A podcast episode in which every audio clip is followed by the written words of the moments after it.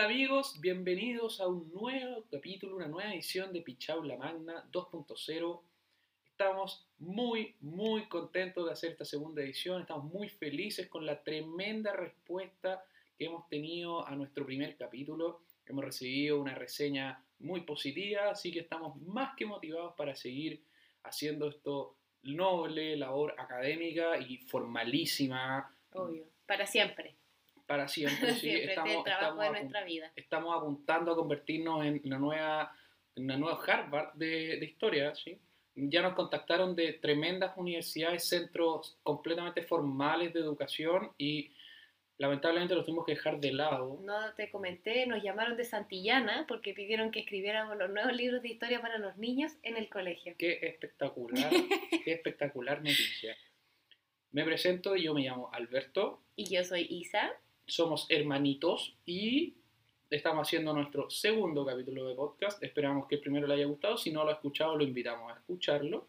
Pueden encontrarnos en muchas plataformas porque somos muy populares, no porque sea automatizado a donde se envían. Estamos disponibles en Spotify, estamos en Google Podcast, estamos en Anchor Podcast, estamos en Pocket Cast. también, y ahora en una nueva que no recuerdo que se llama ah, como Breakercast o algo así. Lo vamos a poner igual en el Instagram donde pueden encontrar las múltiples vías por donde pueden contactarnos y escuchar nuestras preciosas voces hablar sobre huevas estúpidas sin ninguna propiedad. Y bueno, yo personalmente no tengo nada más que agregar a esta introducción. Ah, sí, hay algo que agregar. ¿Verdad? Hay algo que Eh, agregar. el capítulo de hoy, la, la idea original era que nosotros íbamos a alternar en la narración. Digamos, cada capítulo uno cuenta y el otro no sabe de qué va a contar el que cuenta. O sea, el primer capítulo yo sí sabía de qué iba a hablar el Albert porque era el primero, pero ahora no tengo idea. Pero, eh, obviamente esto es un proceso de aprendizaje. Y por tanto grabamos un segundo capítulo que no que desechamos porque no nos gustó cómo quedó y por un tema de tiempo, entonces al Albert hoy le va a tocar nuevamente narrar y yo nuevamente voy a reaccionar, digamos. Eh, Comentarista, comentarista oficial. claro, yo sé- el Albert va a ser el relator y yo voy a ser la comentarista, la, la Claudio Borgi. Eso me transforma a mí en Claudio Palma. Claudio Palma y yo voy a ser el Vichy Borghi. Y eh, entonces eso, pero a partir del próximo, de la próxima semana, o sea, es decir, del capítulo número 3, vamos a recuperar el orden original, idealmente. Pero no aseguramos nada, en verdad, porque no sabemos qué va a pasar. pero eso, así que hoy vamos a repetirnos el plato, pero todo bien, está todo bajo control. Ahora sí, ¿estamos listos? Creo que estamos listos. Perfecto, adelante. Entonces, en un comienzo hablamos del desastre de Rancagua, estamos más o menos en el año 1800, yo me voy a ir har- harto más para atrás, harto más para atrás, me voy a ir a el, ojo aquí, primer siglo después de Cristo. Hoy vamos a hablar de Nerón. Ya, Nerón fue, y lo voy a decir así, el mejor emperador del imperio romano, así. pero yo creo que hay gente que igual puede Hay como harta objetar gente que esa... puede objetar esa, esa- esa calificación. mejor lo, lo lindo de, de calificar algo como bueno o malo es que es subjetivo yo creo que ok no no fue bajo ningún motivo el mejor pero la historia es muy buena la Ya. historia es muy buena Yo lo único que sé de Nerón es como lo famoso, ¿no? Como que quemó Roma. La verdad es que el, el que quemó Roma después de leer la historia pasa a ser un detalle como que Ok. ente- uno El último el último pelo de la cola. la, la- la guinda de la torta Nerón fue emperador de el Imperio Romano entre el 13 de octubre del 54 después Ya. de Cristo. Qué freak decir el 54, 54 y no, es- no estar comiéndote como un 1008, 1009, ¿cachai? Como real el es- es 54. real, es 54 años y el 9 de junio del 68. Del 54 al 68. ¿Sí? Breve. Breve, breve, considerando que, bueno, spoiler, eh, algo hizo, hizo como una leve quemación de algún lugar. eh, Quemación. quemación, sí, entonces como que había poco que gobernar. Yo pensé que iba a decir que el spoiler era que se moría. Como se muere al final. Sí, pero, pero va- vamos a ver que en este, en este episodio, o esta parte de la historia, la verdad es que la parte de muerte y particularmente la parte de mandarse a matar era extremadamente común. Eran hábiles para mandarse a matar y como todavía no daban CSI, entonces no sabían muy bien cómo probar Que se que habían, mandado, a matar. Entonces Mm. como que, uy, ¿sabéis que este weón parece que era asmático? Nunca había tenido un ataque de asma y ahora a los 35 hizo uno y se murió. Amaneció asfixiado. Claro, justo. Y el weón más encima tenía unos moretones en el En cuello, el pero yo creo que es por el asma. Famoso, ¿no? Síntoma Sí, semiológico del sí, asma, los moretones en el cuello. Entonces, vamos a partir. Como dijimos, nació del matrimonio entre un... Aquí, y quiero hacer una, una aclaración, el árbol genealógico no es un árbol, es una enredadera. Estos jóvenes eran hábiles endogámicos. Eran muy buenos para la endogamia. Y como que uno ha visto, todo el mundo ha visto Game of Thrones, todos sabemos como que ya, dale, Culean entre hermanos. culean entre hermanos. Estos hueones eran secos para culear entre hermanos. Secos, secos. Los pioneros de la wea. Entonces voy a hacer súper breve la parte del árbol genealógico porque número uno es bizarro y número dos es... Y no, no pude... No pude leer el árbol, que- O sea, como cuando el sobrino, el suegro, el tío, el hermano Son y el papá primos. son todos la misma Es que, persona. es que es bizarrísimo. Pero nació en el matrimonio entre un caballero que se llama Neo Dominicio Enobardo y Agripina. ¿Ya? Don Neo da Ah, lo mismo, ¿Por qué Agripina me suena? porque Agripina es importante. ¿Ya? Agripina la menor era, vamos a partir primero, contexto histórico. Roma, Roma como, como eh, imperio, por decirlo así, vamos a hablar un poquito, es súper fácil llegar y hablar de Roma, pero Roma duró básicamente mil años. Por lo tanto, ha pasado, Roma pasó por muchas épocas diferentes. ¿ya? En un comienzo, efectivamente, tuvimos eh, reyes de Roma, que eran conocidos como los, Los re- los rex. Y era, eso eran los etruscos, ¿no? Como la... No sé, no leí esa parte. Ah, ya, es que leí un libro de la, de la Mary... Nunca he sabido si su apellido se pronuncia como Beard, como Barba, o como Beard, no sé. ¿Ya? Pero ella, la María Barba, eh, que explica todo esto. Pues claro, son como pueblos etruscos que, que eventualmente se coordinaron de alguna forma, no sé bien cómo es la historia, pero creo que eran... Ya, perfecto. La cosa es que eh, eventualmente termina con este reinado y pasa a la República de Roma. Correcto, ya. La República de Roma eh, eh, pasó más o menos, esto, Roma se fundó como el siglo, eh, perdón, esto es siglo 8 antes de Cristo, que era la monarquía, y en el, si- en el año 509 antes de Cristo se establece el imperio, Ya. perdón, se establece la, La la República. República. ¿Ya? Roma se transforma durante la República en la Roma que todos conocemos, gigante, La tomándose toda Europa, claro, como la de Gladiador. Eh, muy fuerte políticamente hablando. Aquí pasan las guerras púnicas contra Cartago, todo el tema contra Aníbal. Se toman un montón de Europa, se toman un montón de Asia. Y todo este auge y todo este desarrollo del Imperio Romano eventualmente lleva a un problema. Y es que el Imperio Romano estaba manejado, la República de Roma estaba manejada por el Senado.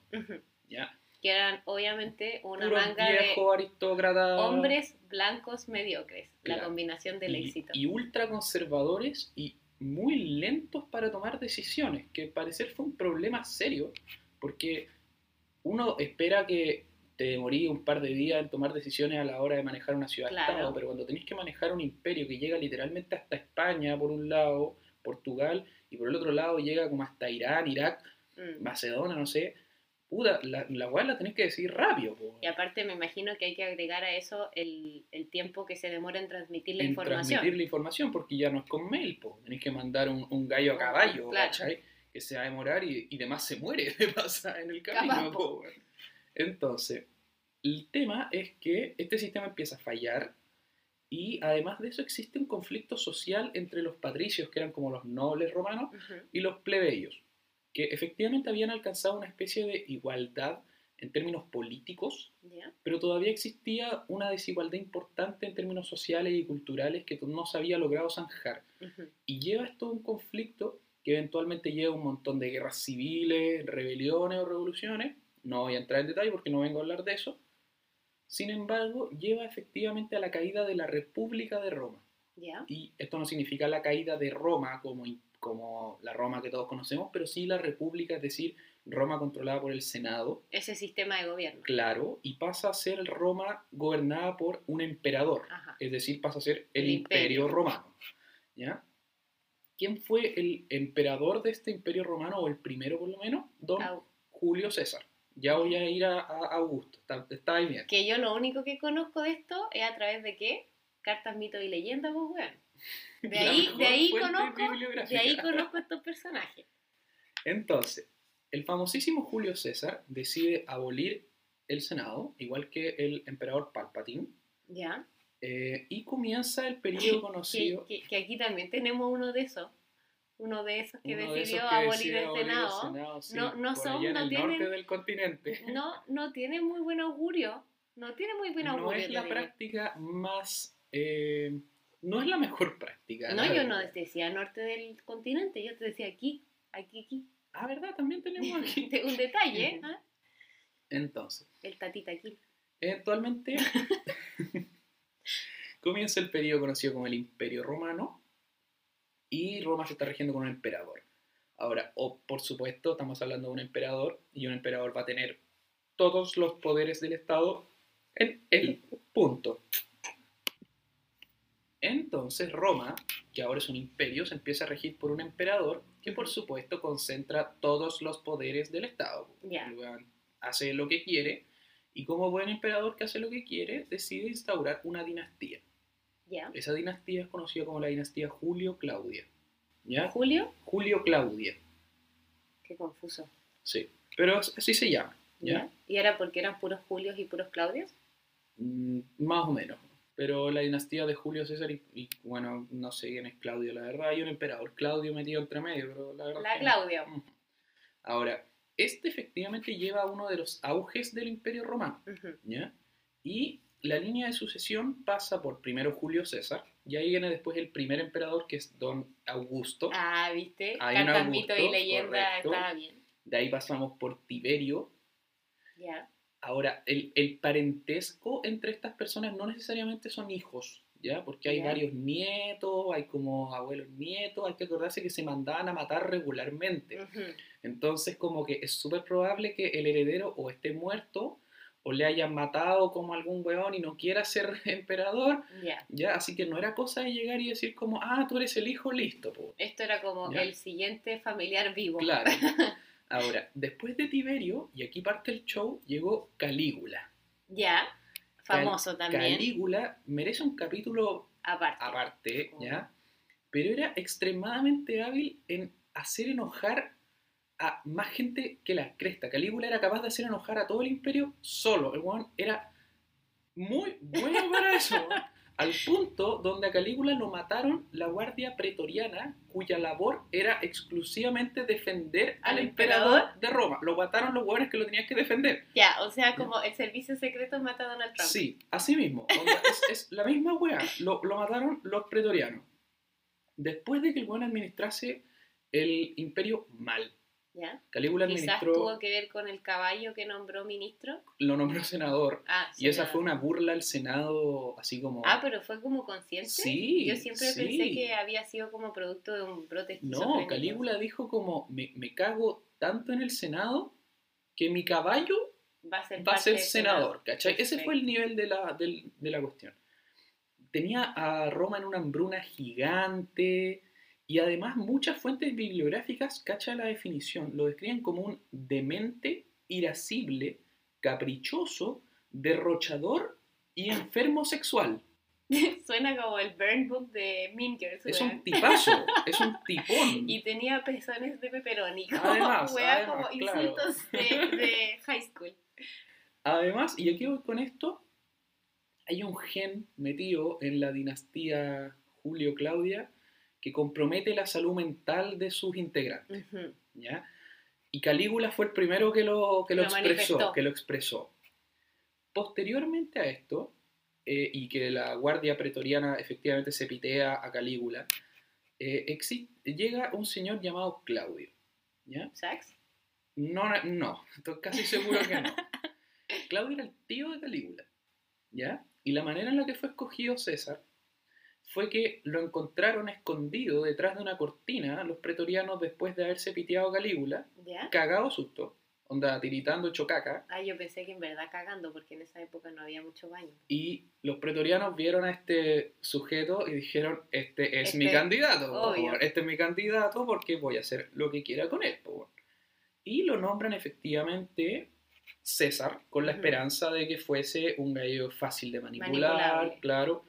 Resulta que Claudio fue un César bastante hábil y, y- y bien capo dentro de todo. ¿Ya?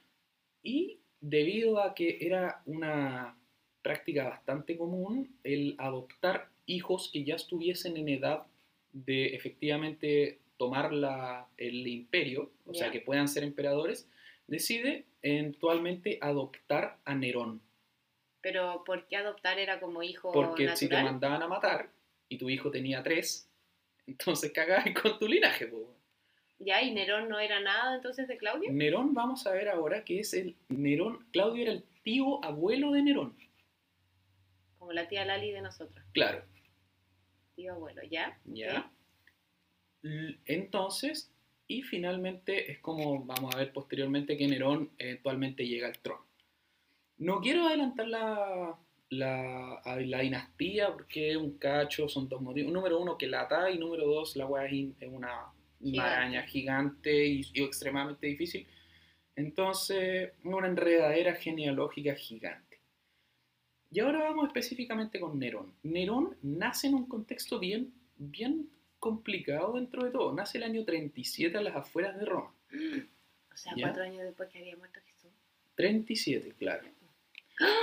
Ahí está todo. Su mamá, doña Agripina, era hermana de Calígula. ¿Ya? ¿Ok? Era hermana de Calígula. O sea, eso no le da muy buenas credenciales de salud mental ninguna, tampoco. po. ninguna. Y vamos a ver después que efectivamente Agripina compartía la misma genealogía que su, que su hermano. Perfecto. ¿ya? Em, lo que efectivamente genera que eh, su padre era sobrino, o sea, el padre de Nerón, que no le importa a nadie, era sobrino nieto de don César Augusto, y en su tiempo fue sospechosamente además pretor personal de Calígula. ¿Ya? Sospechoso, considerando que a Calígula lo Lo mataron, mataron los los pretores. Y de pasada ya había sido acusado de traición Ah, un huevo muy confiable. y adulterio e incesto por don Tiberio, que era el predecesor de Calígula. Correcto. Pero este weón era como una joya de la sociedad. Era, el, era un pretoriano, po, era guardia personal de. Por eso, pero po. acusado de traición, de incesto, de cuánta otra wea más, como que Adulterio. como por favor pónganlo Es en mi séquito. Mi o- lo quiero. mi tipo de jugador. Entonces, este señor muere cuando Nerón era extremadamente joven, a los dos años. ¿Ya? Hasta ahora no sabemos cómo cresta efectivamente Nerón llega al trono. Es una larga historia porque efectivamente cuando muere Cneo, padre de Nerón. Calígula manda exiliar a su, a su hermana, que es la madre de. Nerón, a la Agripina, y la priva de todos los recursos familiares que se lo deja una tía. ¿ya? O sea, la tira como a la calle. la tira a la calle, chao, así como ahí ves tú. Sin embargo, y pese a que Calígula tenía todo lo que necesitaba su, para seguir su dinastía, se lo mandaron a guardar por loco. Y termina siendo efectivamente Claudio el emperador. Claudio tenía previamente a haber adoptado a Nerón un par de matrimonios ya, Ya, y tenía un heredero al trono. ya. Que no era. Nerón. que no era Nerón, claro, que se llamaba Británico. Como un Ya. weón de, de, De Gran Bretaña. de Gran- Se llamaba Británico. Su esposa actual se llama Mesalina, pero para seguir la tónica de la época, la mandó a matar. Claudio a la mesalina. Claudio a Mesalina, su esposa. Ya. Porque Mesalina había hecho un complot para pitearse a Claudio. Ajá. Claudio, al parecer, no era físicamente un, un, Un- un Adonis. Ya. ¿ya? Y, y a la gente no le gustaba mucho esta Ya, cosa. porque el pobre weón era feo. Era feo, pero, pero media weá, o sea, no era un modelo, era, era emperador y dentro de todo hacía su pega bien, pero al parecer no, no, No le gustó no nada ser feo. Y no se le daba fácil la soltería. Ya. Por lo tanto, se decide casar con doña Agripina. ¿Ya? Por lo tanto, efectivamente, Doña Iria vuelve a Roma. Y la otra cosa por la que se decide casar con Agripina es porque Agripina tiene un hijo que es Nerón, Nerón. que tiene 14. ¿ya? ¿Ya? Lo que le da permiso y, y alguna especie de seguro, porque Mm, si se lo mandan a guardar, Está este hueón está este le- hueón que, es le como su la- línea directa, ¿cachai? Claro. O, o directa, por decirlo así. Por lo menos el hijo adoptivo candidato al trono. po. Ujú, Y ahí parte la carrera política de Nerón. ujú. Nerón fue nombrado procónsul, es Ya. decir, entra al Senado. El Senado vuelve, no con los poderes que tenía en la República de Roma, pero el Senado existía todavía. Ya. ¿ya? Y eh, eh, la verdad no, no tiene mucha importancia su, su periodo como senador, pero eventualmente, y para sorpresa de todos, Claudio muere. Plot twist. Imaginen, no sé cómo. Efectivamente, y, y- y al parecer, según muchos historiadores, muere envenenado por Agripina, su esposa. Ah, chucha, pero entonces la Agripina era como una asesina serial, po, weón. Es que efectivamente vamos a ver que Agripina era bastante buena para mandarse a guardar hábil, gente. weón. hábil asesina. hábil asesina. weón. Y a los tiernos 16 años, Nerón se termina transformando en el emperador de Roma. po. Pendejo de 16. El Dios. imperio más grande Dios. como de la historia, ¿cachai? Y aparte como ese antecedente genealógico, Dios mío, o de sea, que, weón, se mandan a matar todos y los que no se mueren están chalados. weón, pero es que la verdad es que es como súper impactante porque es como todo, todo lo que va a decir Darwin, como millones de, o sea, como muchos años después, es como, no deberían haber estado ellos a cargo, ¿cachai? Como No, bajo ningún motivo. out, ese es el eliminado por convivencia. Endogamia, weón. Eliminado por convivencia. Deberían haber hecho un cara a cara y eliminarse. Entonces, Nerón parte prometedoramente su gobierno y decide efectivamente, le promete al Senado que va a restaurar el poder del Senado y que él va a ser como un emperador como justo y moderado y todo este tema. Y al, y al comienzo efectivamente iba todo bien. Los, los primeros relatos de Nerón, vamos a ver que, que estos primeros relatos son bastante discordantes con los segundos relatos. Efectivamente hablan de una muy justa repartición de poderes y, y Nerón, así, Nerón fue descrito en un comienzo como un emperador extremadamente preocupado de la pobreza en Roma. ¿No? Y fue, uno de sus, sorprendente. y fue uno de sus fuertes porque Nerón se llevó muy mal con la aristocracia, con los, Mm. con los patricios romanos. Su fuerte principal era que todo el resto de Roma, es decir, los pobres de Roma, Ujú. lo amaban porque el weón efectivamente se preocupaba mucho de ellos. Que sospecho que era como first time. Más o menos. pues. El problema fue que eh, empiezan a haber ciertos roces entre la madre de Nerón ¿Ya? y los consejeros de Nerón, ¿Ya? que claramente no se bancaban mucho a la mamá porque vieja culiada asesina. Obvio. Todos sabemos que le piteaste al weón del Claudio, Claro. como que ándate de acá, ¿A ¿cachai? quién venía a Como que- venderle la pomada? Y aquí destaca un señor llamado Séneca y otro caballero de apellido Burro. Burro. Como burro, onda así como burro de Shrek. Como burro en italiano, la Mantequilla, mantequilla. correcto, así. No sé si es que es burro de, de animal o burro de mantequilla. Me gustan los dos. Eh, Vamos a dejarlo eh, ambos. ujú. Y que además sabían que esta weón era la hermana del loco, loco de Calígula. po, Sí. ¿Cachai? Entonces, logran efectivamente ganarse, el- los consejeros real ganan el, el favoritismo de. Nerón por sobre el de su madre, que además de eso se complicó su relación con Nerón cuando eh, la madre le critica a Nerón que él le había sido infiel a su señora. Y Nerón le manda a decir más bien como que se vaya a la cresta. Pero que- de Audacity on this bitch, me Sí, estáis si hueveando. La buena es muy cara de raja, bueno, vamos, es, es increíble. ¡Qué Barça! La media persa, igual. No, la manda a la cresta y le dice como no te metáis en mis cosas, vieja, yo soy el emperador, no te metáis conmigo. Este Aparte, año- perdón, pero cagarme a mi señora corre en otra liga que matar a mi Matar a señora. se- Encuentro yo. No sé si será un juicio muy subjetivo. Esto fue el primer año de gobierno, por si acaso. No lleva ni siquiera como 12 meses. ¿Ya? ¿Ya? Ya mandó a la cresta a su mamá. Entonces, eh, y hay otra cosa que hay que recordar. po. Todavía existe Don Británico, que es el, El hijo, el hijo biológico biológico de Claudio. de Claudio, posible sucesor al trono. Y debemos recordar que en ese tiempo el ser emperador era ponerte un blanco en la cabeza porque todos, Todos te quieren matar, matar. po. claro. Todos te quieren matar. Y este joven decide llegar, efectivamente, después de que había estado por allá en las afueras de Roma, a Roma. ¿Ya?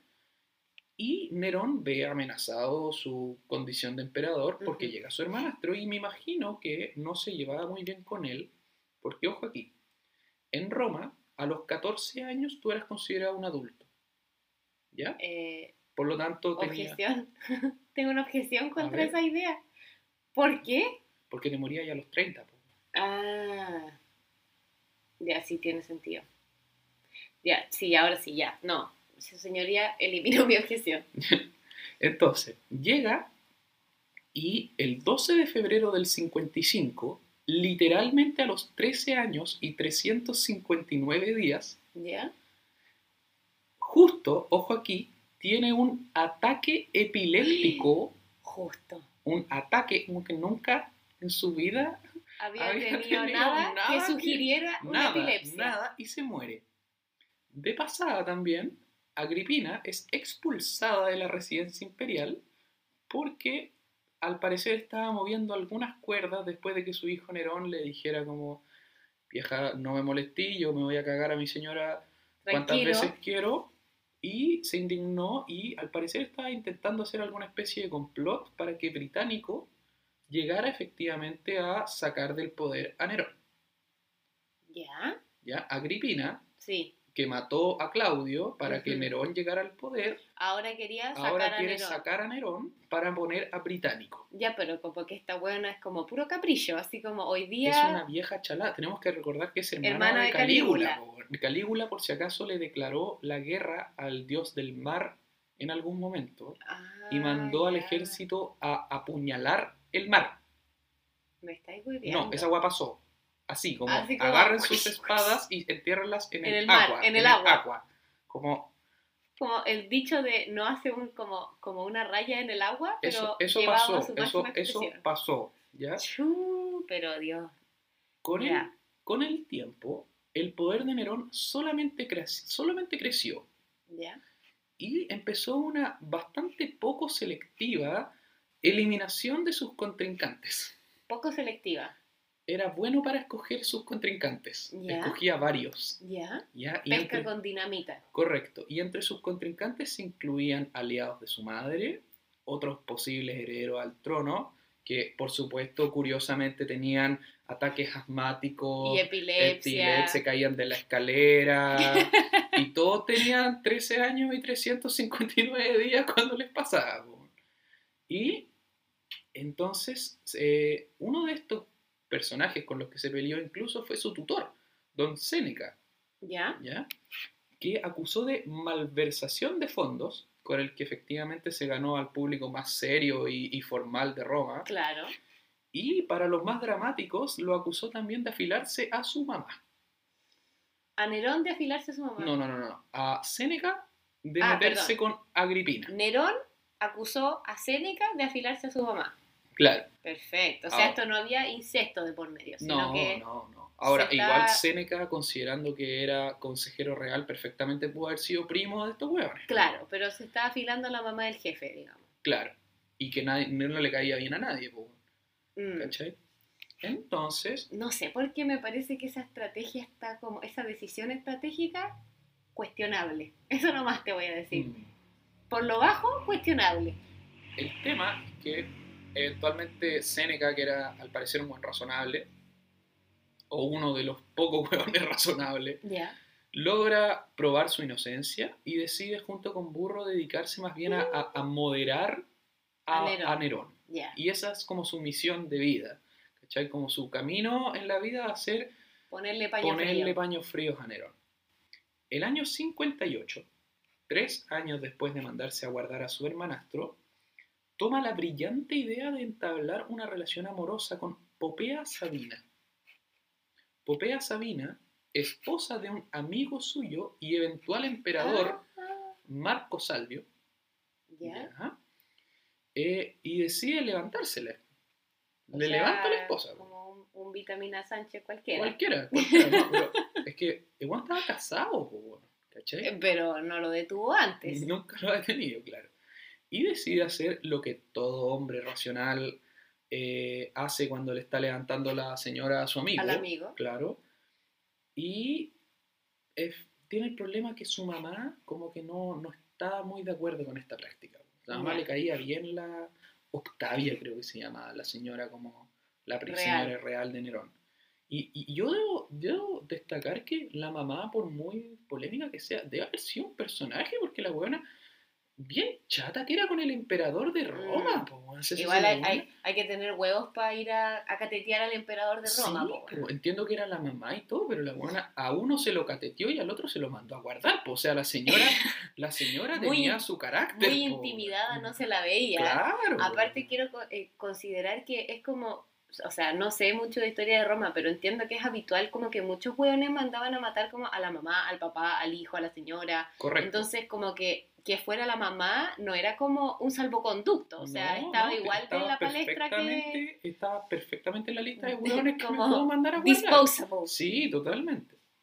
Entonces, ¿qué decide hacer Nerón? Que está empeñado en levantarle la señora a su amigo y sabe que su mamá no le va a aguantar esta cuestión, ¿Ya? La mandó a matar A la mamá. a la mamá. Puta, ya que había, casi que la había defendido a la gripina, weón. Ahora, algunos historiadores dicen que esto no fue tan así, ¿ya? Que al parecer no fue por un tema amoroso, porque Nerón se termina casando con Pompea, pero el 62. ¿Ya? Esto es eh, 58, cuatro años después, y al parecer Agripina fue asesinada el 59, Ujú. ¿ya? Y, y Nerón se casa con Pompea, según varios historiadores, porque Pompea le dice como, ya, pues, weón, ¿cuándo, Obvio. ¿cuándo me vaya a Ya me pedir calentaste, matrimonio? po, me calentaste la me sopa, ahora mandaste te a matar a tu mamá, weón, ya como que... Y al parecer fue una nueva conspiración para quitar a, a Nerón del trono, weón. que tenía efectivamente a Agripina y que por eso la mandaron a matar. Ajá. ¿Ya?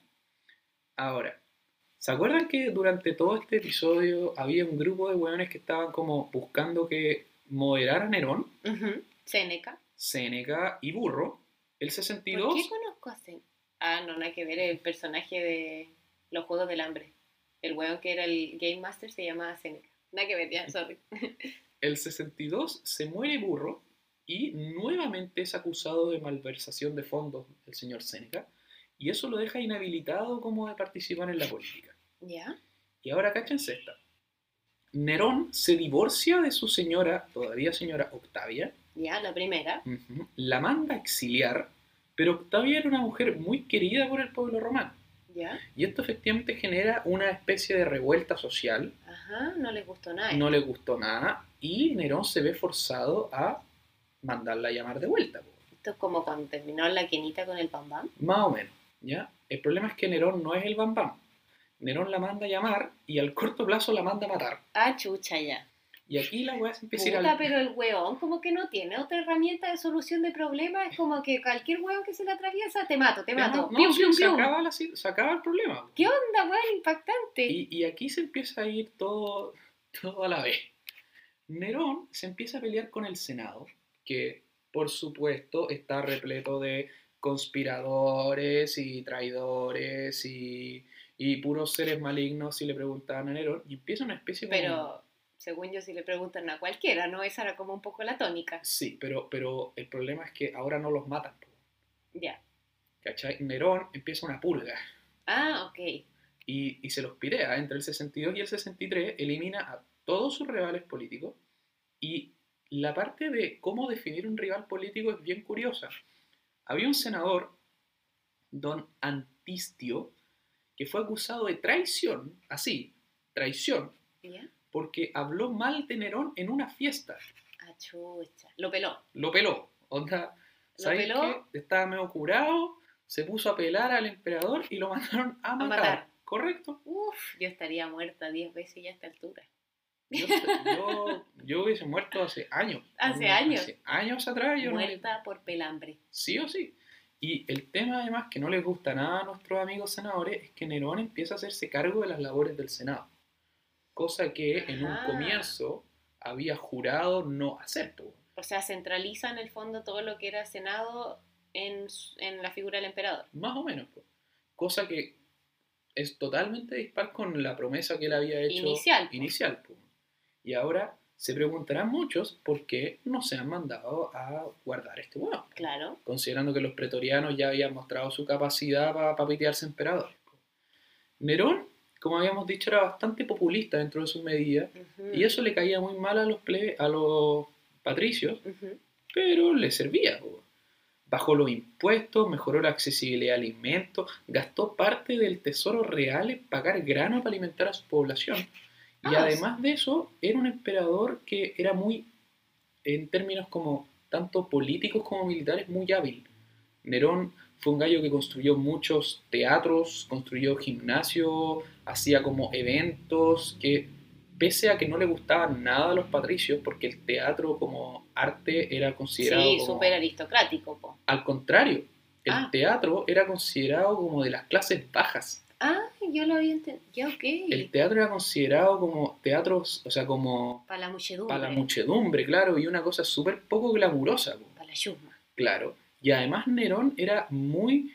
lanzó durante algún tiempo una carrera musical incluso, era...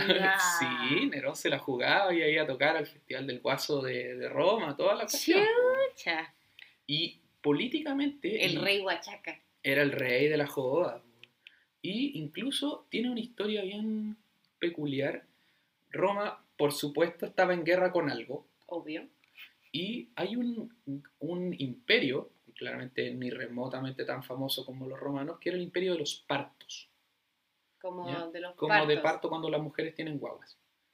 ¿Ya? Ese, par- ese imperio parto era un imperio que estaba como... Está la península arábiga, Arabia. Saudita abajo, está como Irán, Irak, ¿Ya? ¿Sí? ¿ya? Entiéndase como Medio Oriente hacia el Oriente. ¿Ya? Tienen como O sea, Irán, tres cuartos de. Oriente. claro, como tres cuartos de Oriente, Oriente a mitad de camino. Claro. Y hay un rollo aquí con que existe un conflicto entre ese imperio y los romanos, porque Roma era el... Roma, déjenme revisar bien esto para no estar mintiendo. Roma tiene en su control a Armenia. ¿Ya? ¿ya? Armenia era considerado un territorio vasallo y en un momento llegan los partos y deciden colocar a un gobernador de ellos ahí, Ya. ¿ya? Claramente no les gusta nada esta idea a los romanos, Ujú. empiezan un conflicto y esto eventualmente genera una hambruna importante en Roma, ¿ya? Ya. Y Nerón logra saldar este conflicto hábilmente de forma que los partos lograran elegir a un gobernador parto para Armenia, pero ese gobernador tiene que venir a coronarse a Roma, Ajá. O sea, te vamos a dar un poco de autonomía, pero no tanta. que era totalmente mentira porque en verdad eran los romanos que decían como, mira viejo, te vamos a coronar, A Juan Pérez. o sea, y, y lo decidimos nosotros, pues Claro, si nos mandáis a otro no te lo vamos a coronar, pues, Ya. ¿cachai? Y eso se vio como una victoria política súper importante para Nerón, porque era el imperio de al lado, era un imperio grande, ¿cachai? Mm. Nunca había escuchado del Imperio Parto. Yo tampoco, antes de, de leer esto, y logra efectivamente como arreglar este problema. ¿Ya? Ahora, ahora, ¿cuándo viene el problema? Ah, y esto, es- esto es entretenido también. Eh, el tesoro de, de Roma está en un momento durante esta hambruna terminó prácticamente vacío, porque. Nerón en su intento permanente de ser como un gallo popular, logra poner, o sea, no logra, decide poner parte del tesoro real para abastecer de grano a los romanos. Los romanos O sea, gasta plata, gasta del, plata del gobierno. del- no del gobierno, del rey. Ah, O sea, de- del, del del emperador. emperador, ¿cachai? Gasta parte, y, y eso fue muy bien visto en general por los, por los romanos de, de las clases sociales más bajas. po. Ahora, ¿qué pasa? El 64, esta guerra fue, terminó el, el 63, el 64 estalla en Roma un conocido incendio monstruoso. Ya. ¿ya? Básicamente destruyó la ciudad. Como que Roma estaba dividido en 14 distritos y este fue un incendio que duró 5 días. 5 días de fuego así descontrolado. Se quemaron totalmente 4 de los 14 distritos y 7 quedaron al borde de la destrucción total. Onda, Roma era un imperio gigante y se quemó, o sea, se, se quemó entera La básicamente capital. la capital del imperio. No está totalmente claro respecto a si este incendio fue un incendio accidental o si efectivamente lo generó Nerón, que era conocido porque tenía hartas ganas de reconstruir la ciudad. Ah, y de ahí viene todo este show como de que Nerón quemó Roma. Correcto.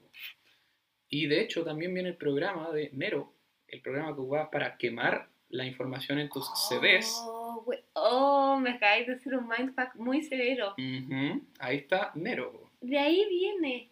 Perdón, entonces todo este cuento de que Nerón quemó Roma no era como porque estaba chalado, sino que, o También sea, estaba chalado. también, digo, eh, no son excluyentes, pero intencionalmente hubiera sido para reconstruir la ciudad. Ese era como su... A ver, ahora vamos a la polémica.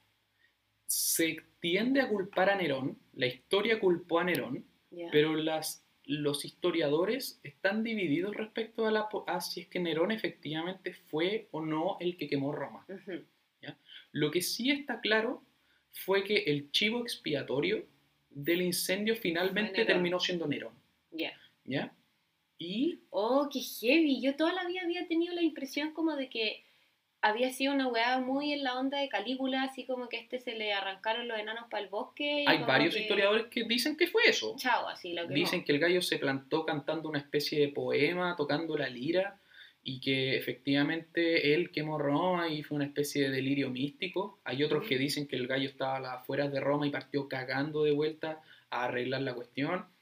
Y de hecho, la, la postura que tomó Nerón posterior al, al desastre este fue bastante, fue bastante positiva. Nerón abrió eh, eh, edificios importantes como refugio, puso Ah. parte de su plata para arreglar esta cuestión. Pero que, o sea, qué extraño pensar que alguien que hubiese que, o sea, yo sé que debe haber sido más complejo el análisis que lo que voy a decir, pero qué extraño pensar que alguien que intencionalmente quemara la ciudad hiciera esfuerzos tan evidentes por como eh, aplacar como los efectos del incendio.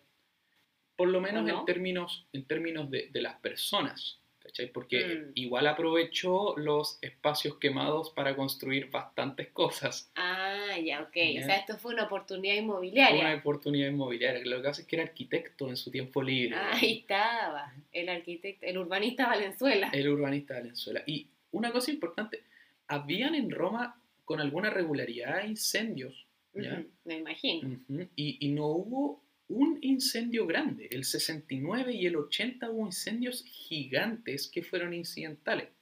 Entonces no está descartada la posibilidad de que a Nerón le tocó la mala suerte de que la historia lo condenó y Mm, que en volada no fue él el que, que mandó a quemar Roma. po. Capaz Roma se quemó sola. Se quemó sola y, y mala cueva Nerón como que te tocó. po. ¿Ya? Ahora, lo importante es que los rumores de este, este, cul- la culpabilidad de Nerón se empezaron a expandir y terminó siendo un, un tema, po. A lo que Nerón decide ocupar como chivo expiatorio a una, una comunidad que estaba con, al- con algún crecimiento más o menos grande, que eran los cristianos. ¿Ya? y le echa la culpa a los cristianos. Ah, nunca había escuchado de esto. Es más, dentro de la historia como la historia cristiana, no me refiero a la Biblia, sino como la historia del cristianismo, Ujú. esta es la primera persecución formal que se genera frente a los Hacia cristianos, los cristianos. hacia los cristianos. Y según los registros, Pedro y Pablo, apóstoles de Jesús, mueren en esta persecución. What? Ujú. Hoy estoy muy sorprendida por esta información. O sea, número uno, porque por primera vez no somos nosotros los judíos los que estamos siendo perseguidos, que para mí igual, novedoso, una novedad. Nos han intentado matar en alguna que otra ocasión Una que otra ocasión. y en alguna igual, que otra parte también. Igual novedoso un cambio de aire, que estén persiguiendo a otra gente, pero no tenía idea de esto. O sea, esto como que en el fondo este huevón cuando cacha que le están echando a él la culpa de que se quemó Roma, dice no, fueron estos gallos sectarios que deben haber sido como Claro. los deben haber visto en ese momento, como echémosle la culpa a ellos, Y adivina qué hace, po. los mata a todos. los manda a matar, po. Era como su recurso, era su recurso estrella. Su po. carta comodín. Claro. Ahora. Y aquí hay una parte entretenida. Posterior al incendio, ocurre en varios episodios. El 64 lanza su carrera como cantante. Nerón empezó a Ay, participar perdón, efectivamente Debo haberle reventado los tímpanos a todos, pero ¿cómo cantante? como cantante. Nerón era, un hábil con, era hábil con la lira. Ese era como su rollo. El Chayanne de Roma. Era el Chayanne de Roma, sí, por supuesto, encantador. Un Elmer Figueroa cualquiera. Cualquiera. Y ojo aquí, el 66 participa en los Juegos Olímpicos. ¿Haciendo qué? Todo. ¿Cómo? Todo. Participan todos los deportes y todos se los gana. Mira tú, qué coincidencia. Sí, porque bueno, era el emperador. po, Mira, perdóname, que- pero yo, aunque fuera Usain Bolt, weón, como que si me ponía a correr al lado de un gallo, que es como famoso porque mandó a matar a la mamá, a la señora, a la tía, a la prima, a la sobrina, al vecino, a todo el mundo. Yo corro bien lento. Yo igual corro lento, pues, weón, o sea, no sé tú, pero yo no como sé, que... cinco metros y me doblo el tobillo. No como cuando uno medía las patas así como tres pies y te ponía ahí uno delante del otro, así como que así correría, weón, porque en verdad, ¿de a dónde te vayas a arriesgar a ganarle al emperador, pues? Nada. aparte que, y ni siquiera en las pruebas competitivas, ni siquiera como 100 metros planos. Cuando se puso a bailar y llegaron los sobornos nomás, los jueces. Obvio, y ¿y qué soborno? O sea, No sí, debe haber aparte habido- régimen del terror po, Eso mismo, o sea, mira, más bien escoge que gane este o te cortamos las bolas, en el sentido menos metafórico del mundo. Correcto. Finalmente, el año 68, o finales del 67, aquí no está muy claro, nace una rebelión en el norte de Francia, en lo que era conocido como la Galia. Y salta un personaje además que es Don Galba, gobernador en ese tiempo de Hispania y aliado de... Hay un tema aquí por si acaso. Todos se llaman igual. Ya. Hay 500 callos, hay 500 julios y hay 200 callos julios. No, no sé por qué no variaban los nombres, como que llegaban a tomar 11, llamaban así como Julio y llegaba el primo, el tío, Claro. bueno, era una wea ridícula. Este señor se Suena llama... como a 100 años de soledad, que se llamaban todo igual, ¿te acordáis? Como los aurelianos buen día. Es que, es que esta wea se pasó. Yo leía el árbol genealógico y era como ya, como que El mismo weón. el mismo gallo, así como que, que ¿cómo lo hizo? Se clonó, como que... Este era uno de El los... Benjamin Button. Correcto. Este era uno de los múltiples Cayo Julios. ¿Ya? O sea, hay Cayos, Julios, Julios Cayos y Cayo Julios. Sí, y además hay caleta de Aurelios. ¿ya? Precioso nombre. Y Cayo Julio Vindex, me imagino que le habrán dicho el, el Vindex El para diferenciarlo, era el gobernante de Galia y el original revolucionario. Perdón, ¿era el gobernante de Galia? Y el, y el original que, que partió la revuelta. Ya. ¿Ya?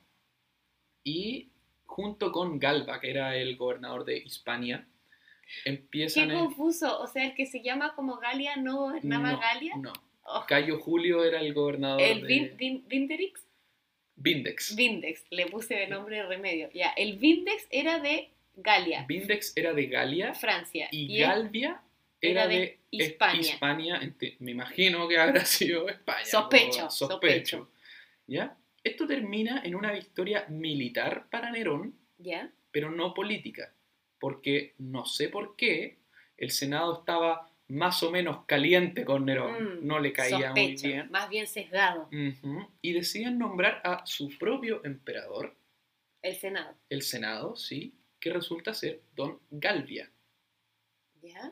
Gobernador de Hispania. gobernador de Hispania. ¿ya? Además, sobornaron a la Guardia Pretoriana, Nuevamente. que ya podemos ver que eran unos excelentes guardianes del emperador. weón. Pero que estos weones eran como capos de la mafia, weón. Así como que al que le pagaban más eh, era el que protegían. Es que no entiendo muy bien cuál es la parte de ser como guardia del emperador si es que Después llevamos tres emperadores. A uno lo mataron ellos y al otro se le hicieron un complot en contra. Y en todo caso, que- pensando así como a la larga, como en la, en la historia de Roma, no tan eficiente esta guardia. Bastante malos guardianes. Bien poco eficiente malos porque guardianes. hartos emperadores que mataron los weones, o sea, como que, así como que si comparamos cuántos sobrevivieron y murieron de causas naturales y cuántos se lo echaron, como que no quedan tan bien parados. No. TripAdvisor no le pone cinco estrellas. Correcto, sí. La verdad es que la guardia pretoriana dejaba Harto que harto desear. que desear. La cosa es que Nerón es declarado enemigo público ¿Ya? y se escapa de Roma.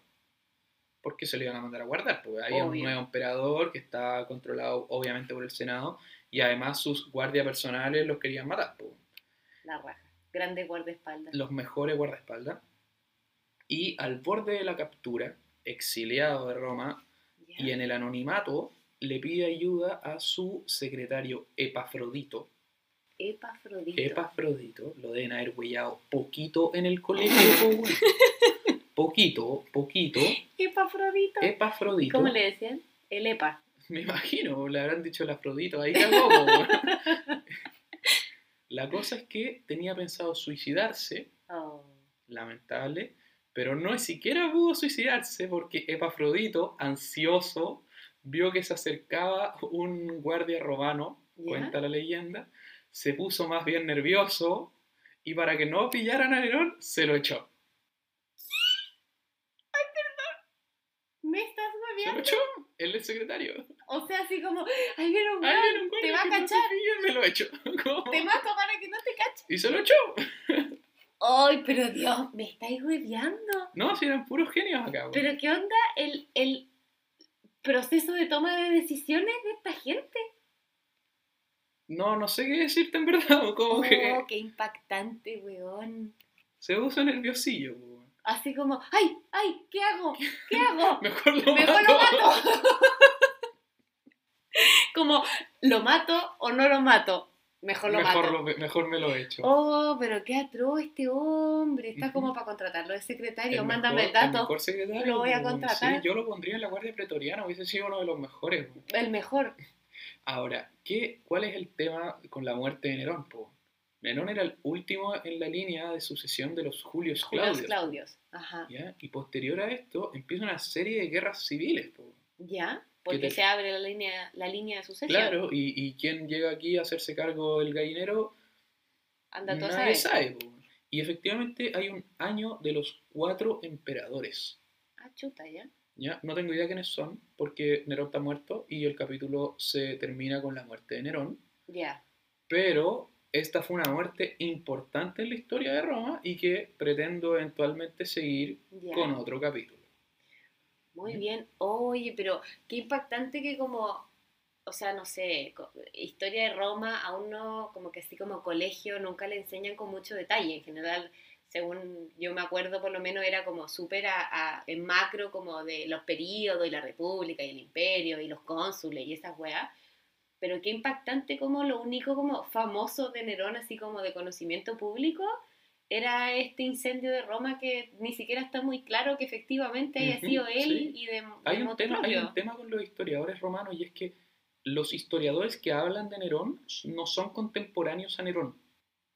Ah, Y hay otro tema, y es que se solía dar como práctica dentro de los historiadores romanos, como podemos acordarnos de la descripción que nos dieron de Calígula, ujú. muy positiva, que es que tendían como a demonizar en cierto punto a los emperadores que no habían sido tan buenos.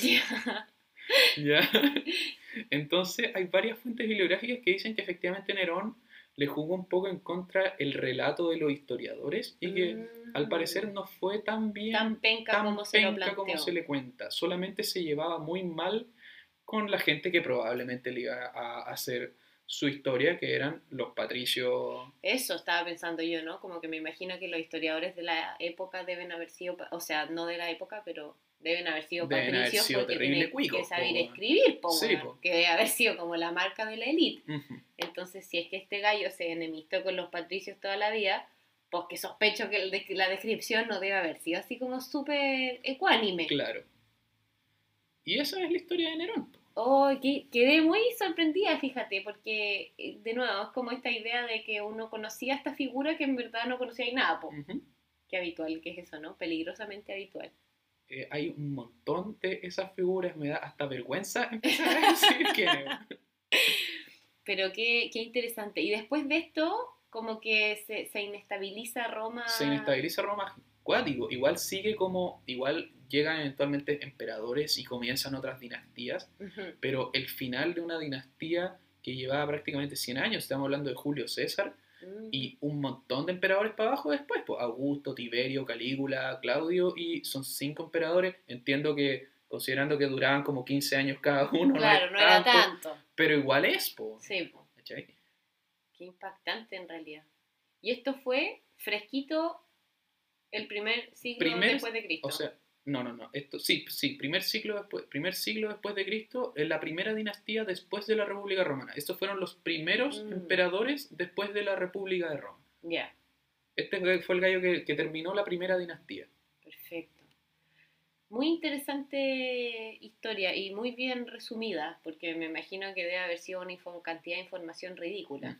¿no? Como que la historia de Roma es un Mira, poco tienen así. la ventaja que en general su vida fue bastante breve. Más bien Más breve. bien breve, más bien sucinta. Pero igual sí, hay harta información y es bien variable además. Me imagino, porque e- esta galla de- en el mismo libro este que te contaba de la Mary Barba slash Mary Pájaro, eh, la tipa hace mucho énfasis en esto, que la historia de Roma es como extremadamente variable porque no existe como esta weá que existe en la cultura, en la historia como contemporánea, que es como hay un montón de documentos y fuentes y autores que, que sugieren que un evento pasó de tal o cual forma, sino que esto era como Historiadores. po, gallo claro. que escribió la weá de tal forma y si el tipo era medio fabulador o, o le tenía mala a, de quien estaba escribiendo, te enteraba y no es O el cierto. emperador le tenía malas a quien estaba Claro, escribiendo. entonces al final era extremadamente subjetiva, como su- Ujú. súper susceptible. Entonces que, que, que me, me sorprende un poco como que este, esta figura sea como de, en el dominio público como tan funesta. Sí, yo creo además que Nerón, como se podrán imaginar, tiene una muy mala fama en la historia cristiana. Es considerado Mm. por algunos casos como el anticristo y eso también fue... Ah, pero es que y ahí fue- entramos fue- a otro sí, capítulo. po, sí, po, ¿cachai? Entonces ahí también puede jugar un poquito, un Mm. poquito en contra para la fama. po. No, no gana muchos puntos No, cuando te consideras el anticristo, ¿encuentras tú? Yo encuentro que es un apodo que yo intentaría como que Evitar. evitar. Bueno chicos, con eso damos por finalizado la- nuestro capítulo de hoy. Eh, muy interesante, mis, mis congratulaciones. Muchas gracias. Eh, vamos a subir este capítulo el día martes. Los días martes, hoy eh, para nosotros en la vida real es viernes, ustedes lo van a escuchar el martes, pero eh, es un poco la tónica, ¿no es cierto? Entonces pueden enviarnos todas sus sugerencias o correcciones o eh, buenos deseos. También pueden mandarnos correos para decirnos que nos felicitan por ser tan amorosos y chistosos y simpáticos. Eh, a nuestro correo que es pichaulamagna.gmail.com eh, también tenemos una cuenta de Instagram donde pueden escribirnos y pueden también mandarnos si es que tienen sugerencias de algunos temas que les interese eh, que nosotros tratemos en el podcast o, bueno, insisto que correcciones van a haber. Vamos a crear una sección que se llamará Federico Ratones porque Fe de ratas. mucho tiempo pensando esa. Pero bueno, eh, vamos a crear la sección de Federico Ratones también porque obviamente que todo esto tiene Van a pifias. haber pifias. Así que eso, si tienen sugerencias, escríbanos y también síganos en Instagram porque estamos ávidos de seguidores. Hasta ahora somos una comunidad más bien estrella. Eh, pero bueno, de- por alguna parte se parte. po. Así que eso, po. Chao chicos, que estén bien.